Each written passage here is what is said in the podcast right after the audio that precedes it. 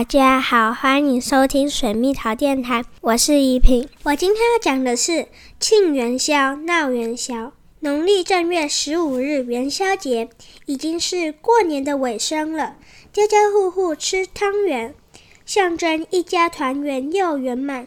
庆祝的活动有灯会、猜灯谜、放天灯等，在台湾还有台南盐水风炮等活动。团圆是农历新年最佳的写照，在传入农业社会里，年节是最隆重的节日。虽然现在进入科技时代，我们要慎终追远，了解祖先传承的意义。面对每一个新年，我们需要感谢和检讨，让自己一天比一天更好。感谢大家的收听，我们下次见，拜拜。